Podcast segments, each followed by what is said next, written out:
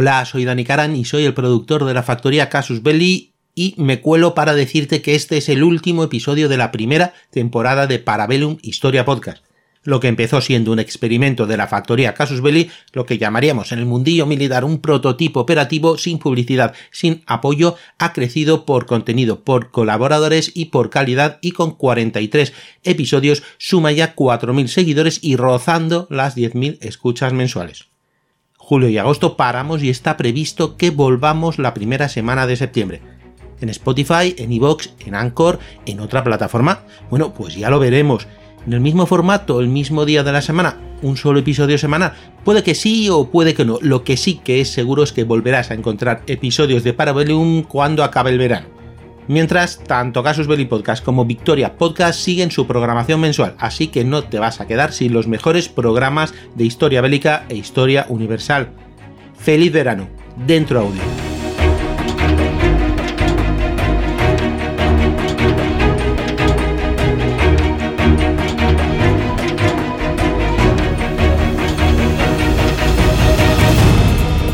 Muy buenas amigos y amigas de Parabellum Podcast. Hoy vamos a tratar un tema muy curioso. Y un tema incluso, por así decirlo, fuera de lo normal o misterioso. Podríamos poner la música de la famosa serie de Expediente X, que creo que vendría perfecta para el programa de hoy. Hoy os voy a hablar de teorías de conspiración, teorías conspiratorias, en fin, esto que eh, está muy vinculado sobre todo con la gente de Estados Unidos, allí no sé por qué les encantan las teorías de la conspiración.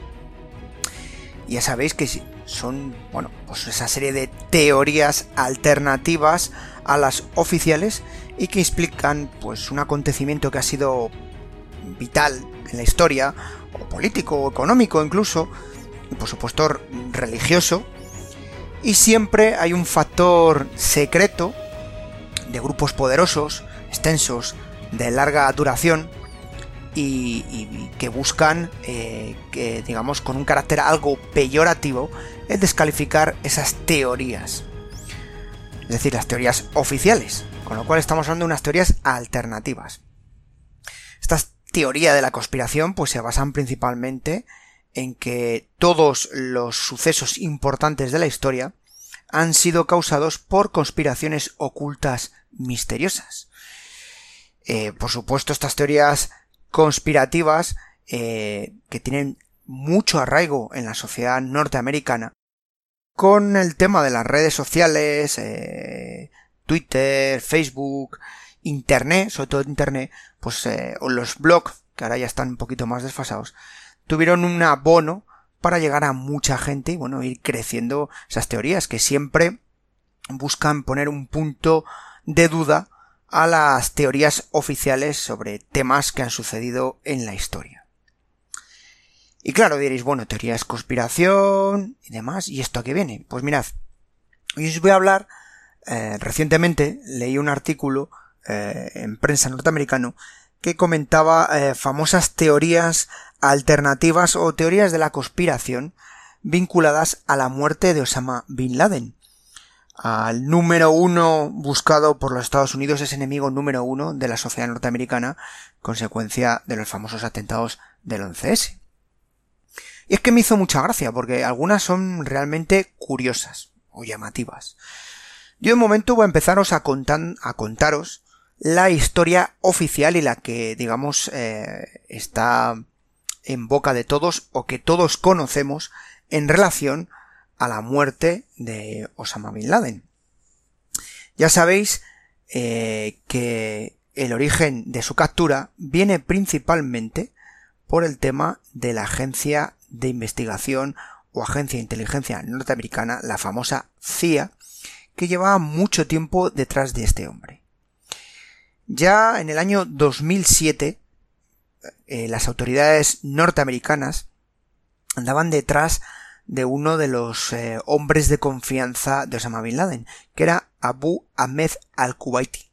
Este hombre, pues eh, según habían conseguido los medios norteamericanos, podríamos decir que era el hombre más cercano a Bin Laden, prácticamente su hombre de confianza, lo que sería una mano derecha.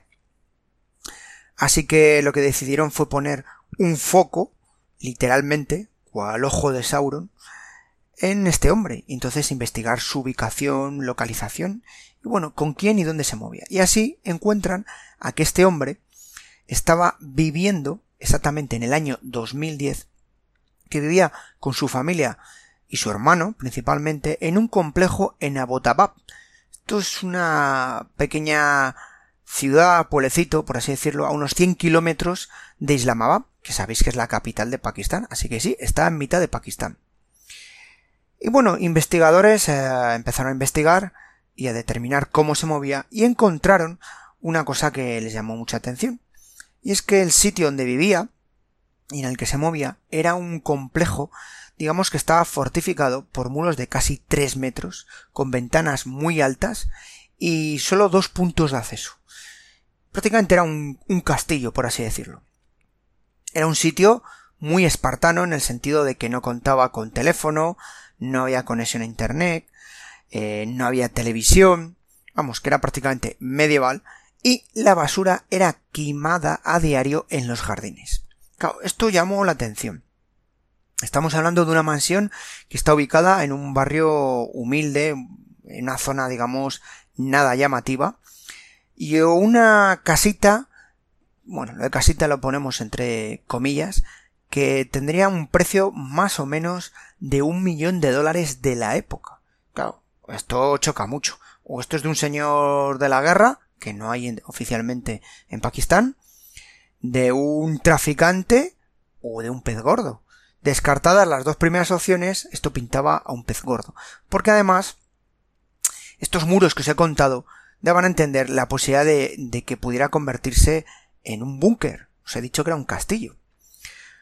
Así que, por supuesto, se empezó a creer firmemente de que allí pudiese estar escondido Bin Laden. Eh, ya sabéis que se le estuvo buscando por todas las montañas existentes entre Pakistán y Afganistán.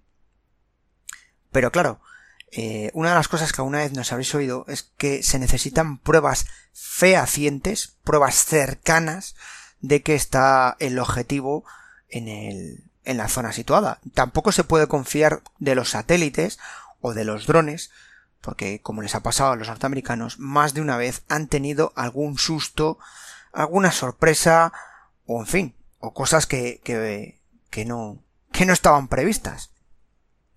Así que a pesar de esa intensa vigilancia por satélites eh, espías, decidieron hacer una cosa eh, bastante inteligente. Y es que se dieron cuenta que solo los trabajadores locales, los sanitarios, el personal médico, tenía acceso a las instalaciones para tratar a los niños. Así que lo que crearon fue una pequeña trampa y mandaron un operativo a través de la CIA de una supuesta vacunación contra la hepatitis B a los menores con la idea de obtener una muestra de ADN de las personas que vivían en la en esta zona, en este, este búnker, por así decirlo. Y así tiran de un agente fichado, reclutado, como es el doctor Sakel Aifridi, que se encargó de realizar esta operación, eh, esta función humming que decimos, que es eh, a través de personas humanas, en primera distancia, y localizar eh, las posibilidades de que el objetivo estuviese así, a través del ADN. Pasaba el tiempo y las imágenes que habían obtenido por vía satélite y por drones de un hombre alto y barbudo que caminaba dentro del complejo, pues eh, todo pintaba que podía ser Osama Bin Laden. También este hombre, eh, curiosamente, no había imágenes eh, del rostro, siempre estaba hacia abajo y bueno, era difícil de encontrar. Así que bueno, confirmada eh, el tema del ADN, se decidió, decidió pasarlo al Ejecutivo. Es decir, aunque tú militarmente tengas la opción, es al final el gobierno norteamericano el que decide realizar esta operación. Así, un agente eh, de la CIA eh, decidió o estableció que había un 70% de fiabilidad de que el hombre del complejo fuera Bin Laden. Eh, por supuesto, se optó por una segunda opinión, que esto también es importante. Y este segundo equipo establecía que había una probabilidad de un 40%. El 28 de abril del año 2011, Bin Laden eh, fue el objeto a tratar dentro de la sala de crisis que tiene la Casa Blanca. Allí Obama se reunió eh, con todos los agentes eh, militares, asesores, etcétera, y establecieron, digamos, una mesa redonda donde se pusieron eh, los puntos a tratar. Por cierto, estaba de vicepresidente en aquella época un tal Joe Biden. No sé si os suena. Bueno. Bueno, allí eh, se estableció eh, la, tras esta reunión una segunda reunión al día siguiente, el 29 de abril, para estudiarse lo que habían propuesto y allí finalmente eh, Osama, Obama perdón, da luz verde para la captura de Osama Bin Laden y si no fuera posible la captura viva de este personaje proceder a su eliminación. Así que así surge la famosa operación Lanza de Neptuno. Quedaros con este nombre porque posteriormente mucha gente la llama Operación Jerónimo. Error. La operación es Lanza de Neptuno. La unidad encargada de su captura fueron eh, los equipos DevGru de los Navy SEALs, es decir, el Team SEALs, la élite de la élite de los Navy SEAL, y el operativo tiene lugar el 1 de mayo, que era domingo, saliendo 25 operadores de esta unidad desde una base eh, militar que tenían en Jalalabad, en Afganistán, dirigidos hacia eh, esta ciudad que os he comentado de Pakistán. Podría entrar a temas que les pasó con los aviones, eh, con los helicópteros, un problema que hubo con los helicópteros, en fin, bueno, también se establecieron nuevos patrones, nuevas gafas de visión nocturna se estrenaron, nuevos modelos de Black Hawk específicos. Pero bueno, creo que no es motivo del programa de hoy, sino un día yo me comprometo con mis compañeros a haceros eh, la operación Lanza Neptuno más en serio. Y bueno, eh, esta misión quirúrgica, que por cierto estaba siendo seguida en vivo, esto parecía como un videojuego, imaginaros, eh, allí estaban, pues, eh, la famosa imagen que veréis muchas veces estaba Obama, Biden, Hillary Clinton, así como los altos mandos del ejército norteamericano.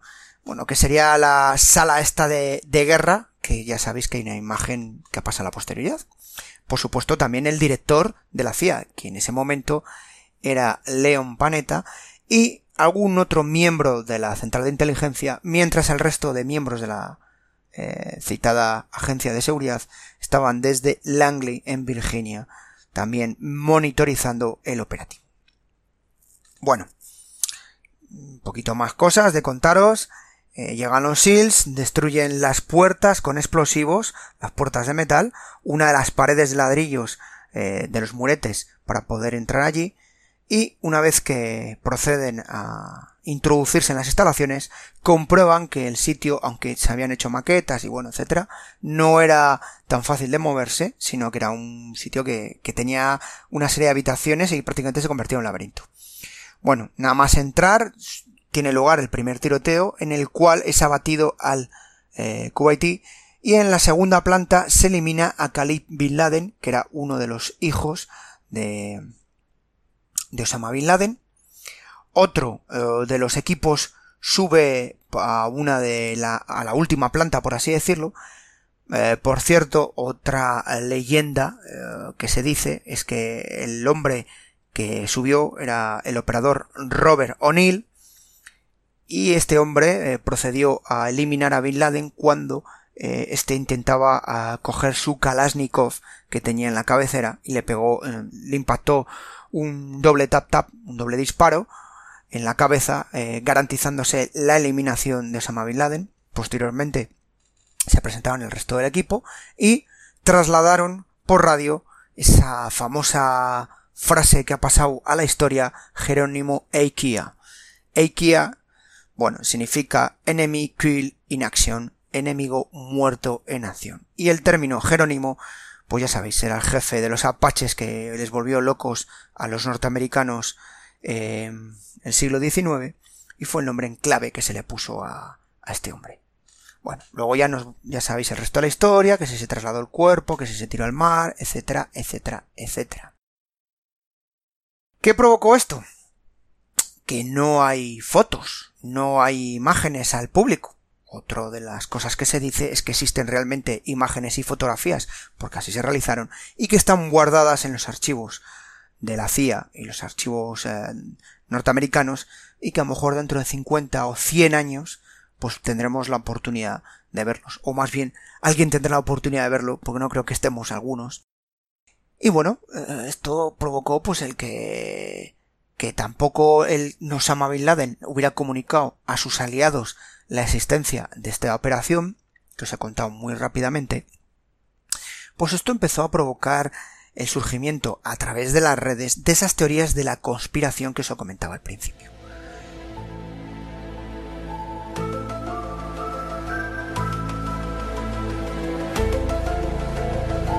Claro, ya surgen las dudas de si esto es verdad, esto es mentira.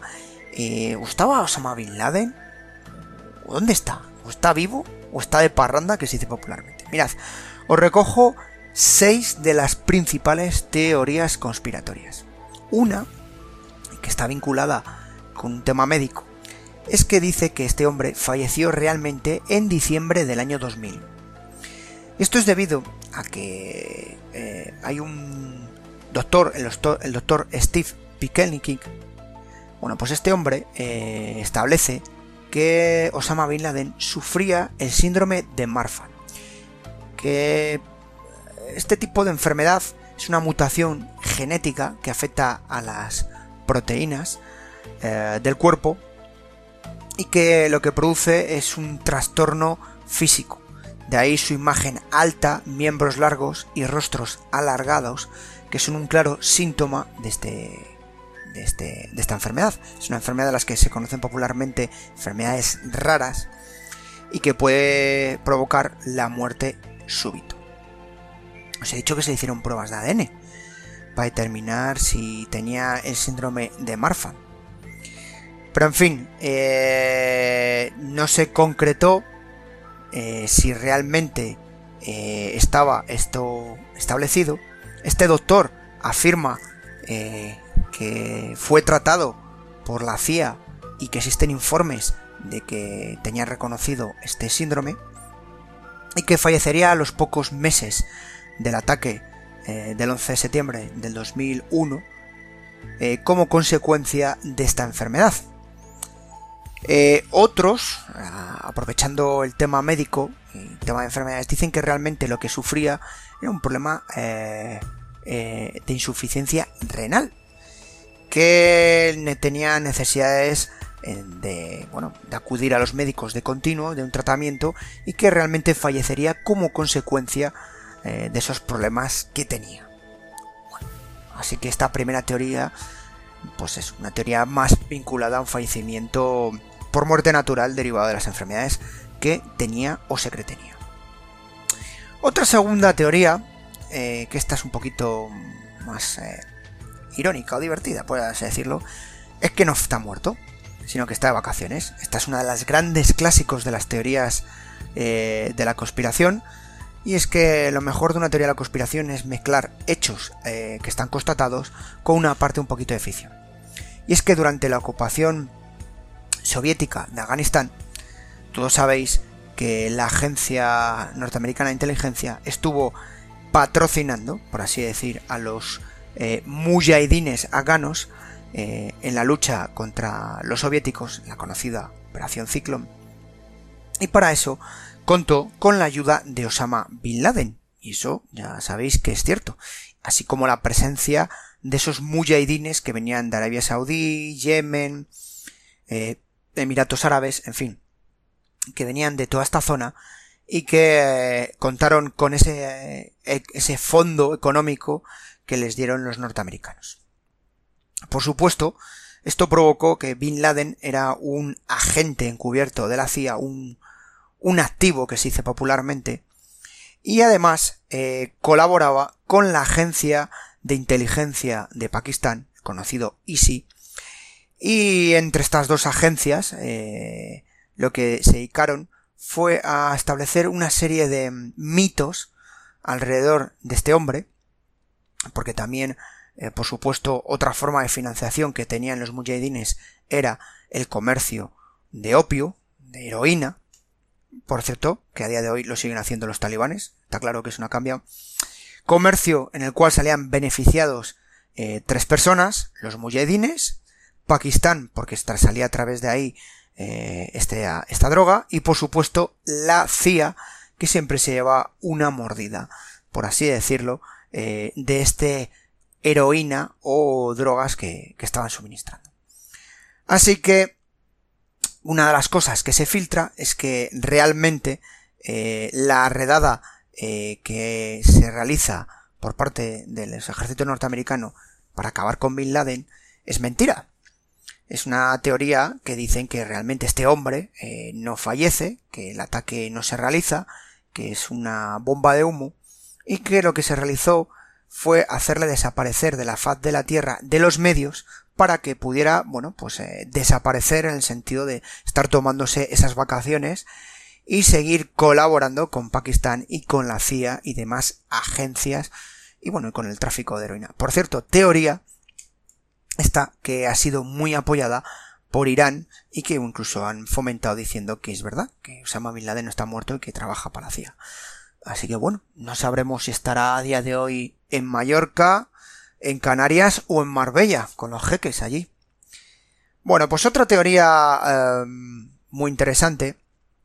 Esta tercera teoría que os va a presentar eh, tiene lugar o, la presenta un periodista de investigación llamado Seymour Hersh. Este hombre alega que los servicios secretos de Pakistán, el ISIS, que os comentaba, ISI, no ISIS, eh, realmente procedieron a su detención y captura en el año 2006 sirviendo de elemento eh, o de moneda de cambio para poder estar en Afganistán, es decir, le tenían retenido y para que los operativos eh, de Pakistán, pues en las zonas donde hay gente eh, más cercana a ellos, pudieran estar haciendo sus cosas sin que se viesen presionados por los norteamericanos. Bien, luego se comenta que este hombre eh, esta unidad, más bien el ISI, eh, tenía a Osama Bin Laden controlado en Abbottabad. Es decir, realmente esa mansión era una mansión que era propiedad de los servicios secretos de Pakistán. Y lo que este periodista vino a decir es que cuando los SEALs se presentan en las instalaciones, el primero en recibirlos fue un agente del ISI que les llevó a la habitación donde estaba Bin Laden y procedieron a ejecutarlo. Y bueno, sus restos pues les echaron por las montañas del Inducas en vez de echarlos en el, en el mar como se ha dicho. Una cosa que no se ha concretado son las fuentes de este periodista, con lo cual pondremos una duda muy grande a, esta teoría de que se vendió a Osama Bin Laden y se le dejó matar como un perro, literalmente, por parte de las fuerzas norteamericanas en la zona de Pakistán.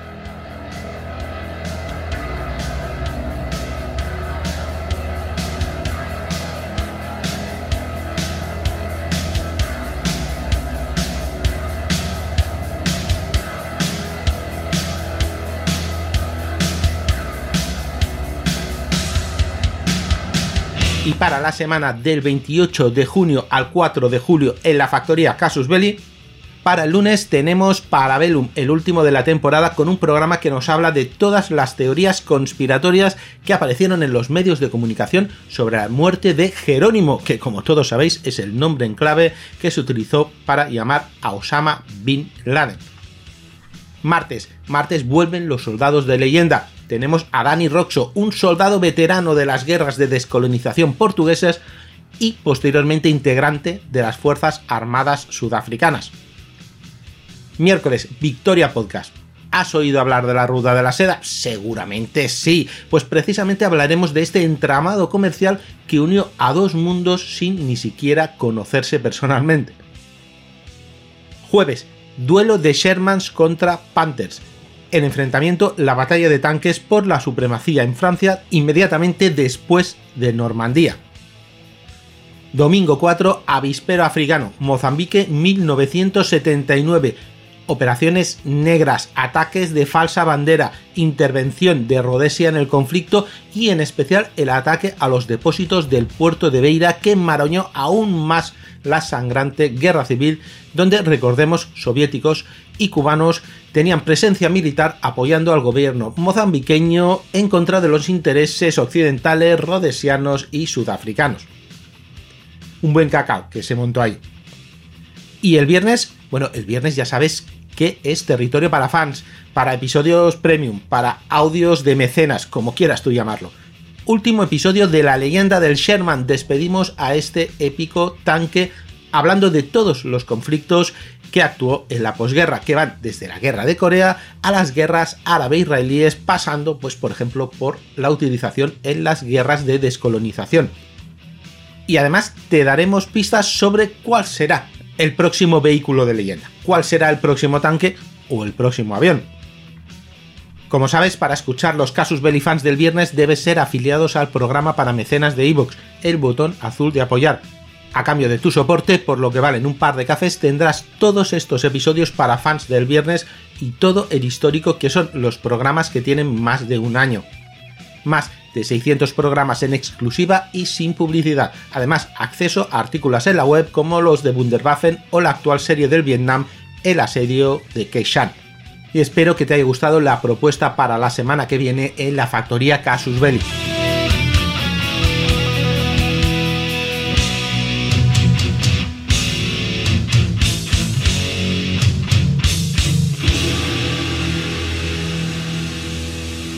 Una cuarta teoría que salió en la prensa británica, en el London Telegram, dice, tras entrevistar a, residentes y vecinos de la ciudad de Abbottabad, que realmente allí eh, no vivía ningún árabe y que no había nada, que, llevaban tiempo que no se había visto nadie ahí, que era alguien que era de Pakistán y que era una señora mayor, una familia tradicional pakistaní y que por supuesto no había ningún árabe, que eso era un, un mito. Eh, esta teoría fue muy reforzada por la prensa eh, local, la prensa de Pakistán, y ellos alegaban que, que realmente eh, la excusa de la existencia de Osama Bin Laden fue un tema para violar, digamos, el ámbito o la ciudad o poder entrar en, en Pakistán sin convertirse eso en un conflicto, en un conflicto, digamos, militar. Así que la clásica excusa de me vale esto y bueno. Eh, por supuesto, eh, sí que confirma la prensa pakistaní de que fuerzas eh, estadounidenses mataron, eliminaron y, y se llevaron a gente de ese edificio, pero que por supuesto Bin Laden no estaba allí, ya estaba muerto o ni siquiera se sabe dónde está. Así que esta es la teoría basada en las fuentes cercanas, en la cual dice que bueno, que el, que el, Jerónimo que había en las instalaciones pues no era Osama Bin Laden. Otra teoría dice que Osama Bin Laden fue realmente capturado antes del año 2011. Eh, esta teoría eh, también ha sido, tiene su origen en la prensa de Irán y alegan que este hombre fue capturado eh, fue capturado en Tora en el famoso operativo de Tora Bora, que de fuerzas especiales norteamericanas, alemanes, daneses y demás estuvieron presentes intentando capturar a este hombre, y que bueno, eh, fue eh, trasladado y por el miedo que tenían las autoridades norteamericanas a que el juicio que realizaran pudiera ser asuelto o incluso fuera digamos ¿cómo decirlo de un modo más políticamente correcto? Eh, no fuera condenado a, a, la pena capital, pues, y, o, al revés, fuera condenado a la pena capital y como consecuencia de eso, eh, la prensa y el resto de países se les tiraran un poco al cuello, ¿no? Diciendo, oye, esto de los derechos humanos, etcétera, etcétera. Pues ese miedo, pues, eh, hicieron una falsa bomba de humo, como venimos hablando, por supuesto, esta, eh, esta teoría es un, clásico eh, de las eh, teorías conspiratorias en el sentido que coincidiría con la época de renovación o de elecciones presidenciales, ya que estaban a un año las elecciones, y supondría pues el, presentar la eliminación del número uno terrorista más buscado como una gran victoria para Obama. Así que esa sería otra de las teorías y que en este hombre, pues eso, eh, ya estaba capturado o eliminado anteriormente y bueno, se mantuvo el bulo porque le venía bien, en este caso, a Obama Bin. Hombre, es un poco raro teniendo en cuenta a los anteriores presidentes que se hubieran capturado no lo hubieran sacado antes, pero bueno. Y una es una la última que la he dejado para el final, que por supuesto para mí es la favorita mía particularmente y creo sin duda la más realista, porque es muy muy probable, muy altamente probable, es la teoría de que Bin Laden se encuentra criogenizado, es decir, está en hielo, junto a Walt Disney. Sí, sí, así lo habéis oído. Y es que, por supuesto, eh, habría sido capturado eh, en Tora o que falleció como consecuencia de estas enfermedades que os he dicho al principio. Y por supuesto eh, lo que hicieron las autoridades norteamericanas fue criogenizarle y bueno pues le tendrán ahí con Elvis Presley eh, Walt Disney y bueno el resto de gente que Marilyn Monroe y toda esta gente que, que tienen las autoridades eh, norteamericanas. No sé si en la famosa área, esta que todos conocéis, esa base norteamericana, escondidos. Y que se procedería a sacarlo en el momento más adecuado eh, para evitar un problema.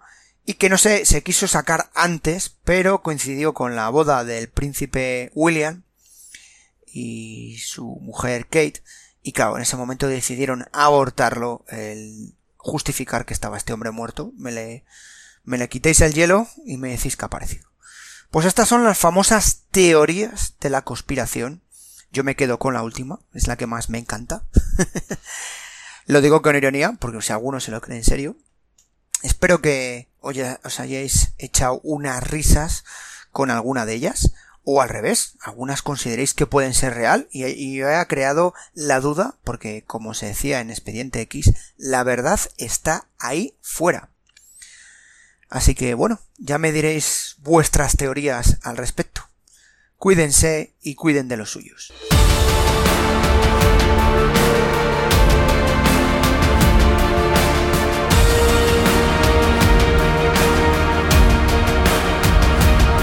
Esto ha sido todo por hoy en Parabellum, un programa de la factoría Casus Belli. ¿Quieres más? Puedes visitarnos en Casus Belli Podcast o en Victoria Podcast en iVoox.